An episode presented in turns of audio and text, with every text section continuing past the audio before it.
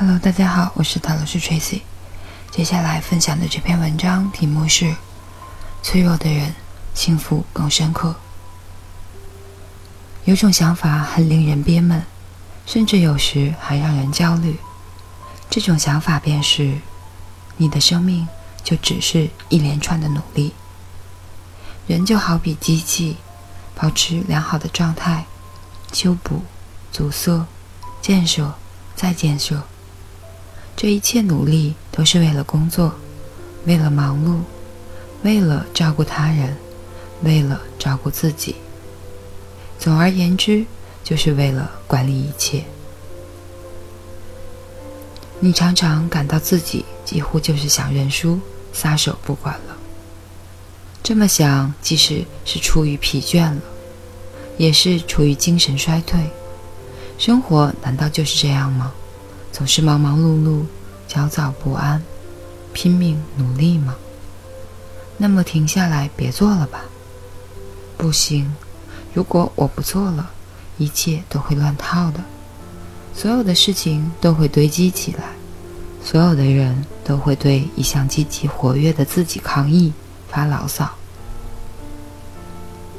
为了做一个正直的人，你不知道停下来的结果会不会真的是一团糟，因为你从来没有试过，也不允许自己停下来，你只是这么想象。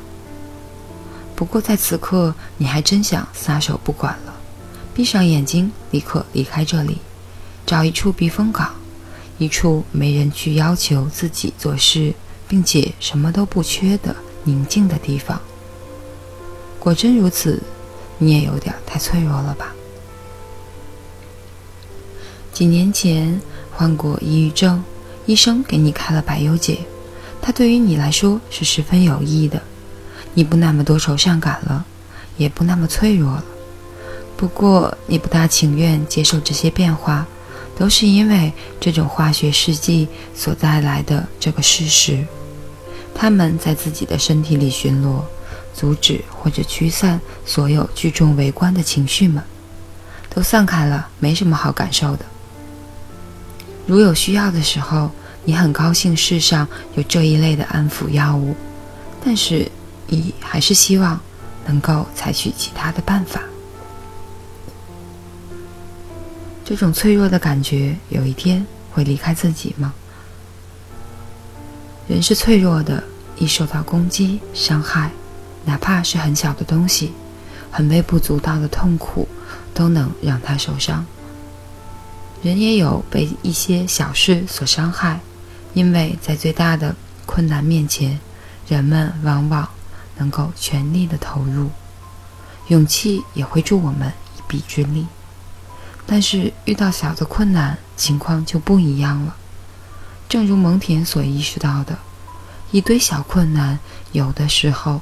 比巨大的痛苦更能让人透不过气来。首先，意识到自身的脆弱，能够防止我们产生自己无所不能的妄想，也能防止我们掉以轻心，引发危险。相反，那些脆弱和敏感的人会认为任何坏事都有可能发生，任何事情都是比较困难的。他们很早就这么想了。他们还在幼儿园操场上的时候就有这种感觉了。其次，脆弱能让我们变得清醒、理智。要做到这一点，只需要睁开眼睛就可以。睁开眼睛看一个孩子睡觉，睁开眼看一位朋友老去，感受一下时间的流逝。于是你对自己说，或者更确切的是对自己大声喊。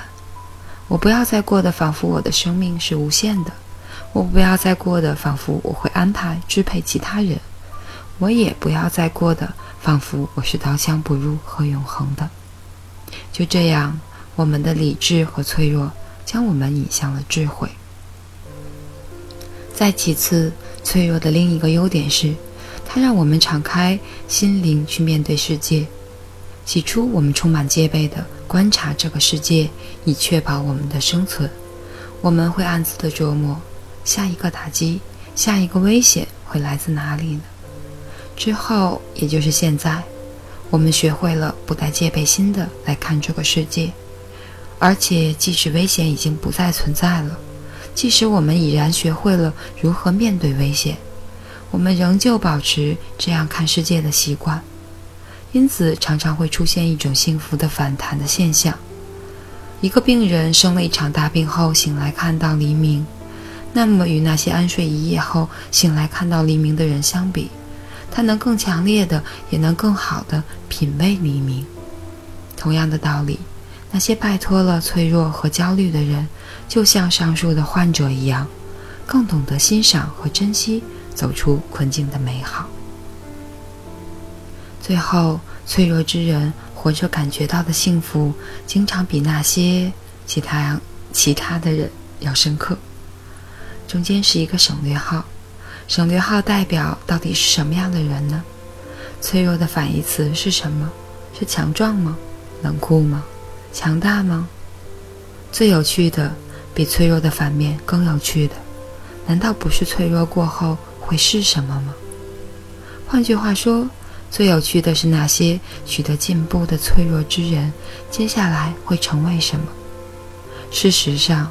他们的进步不在于消灭了自身的脆弱性，成为强大的人，而在于接纳了脆弱。与此同时，不过多的或者过于频繁的被他所折磨。以上就是这篇文章，脆弱的人幸福更深刻。感谢大家收听，我是泰罗斯 Tracy，晚安，好梦。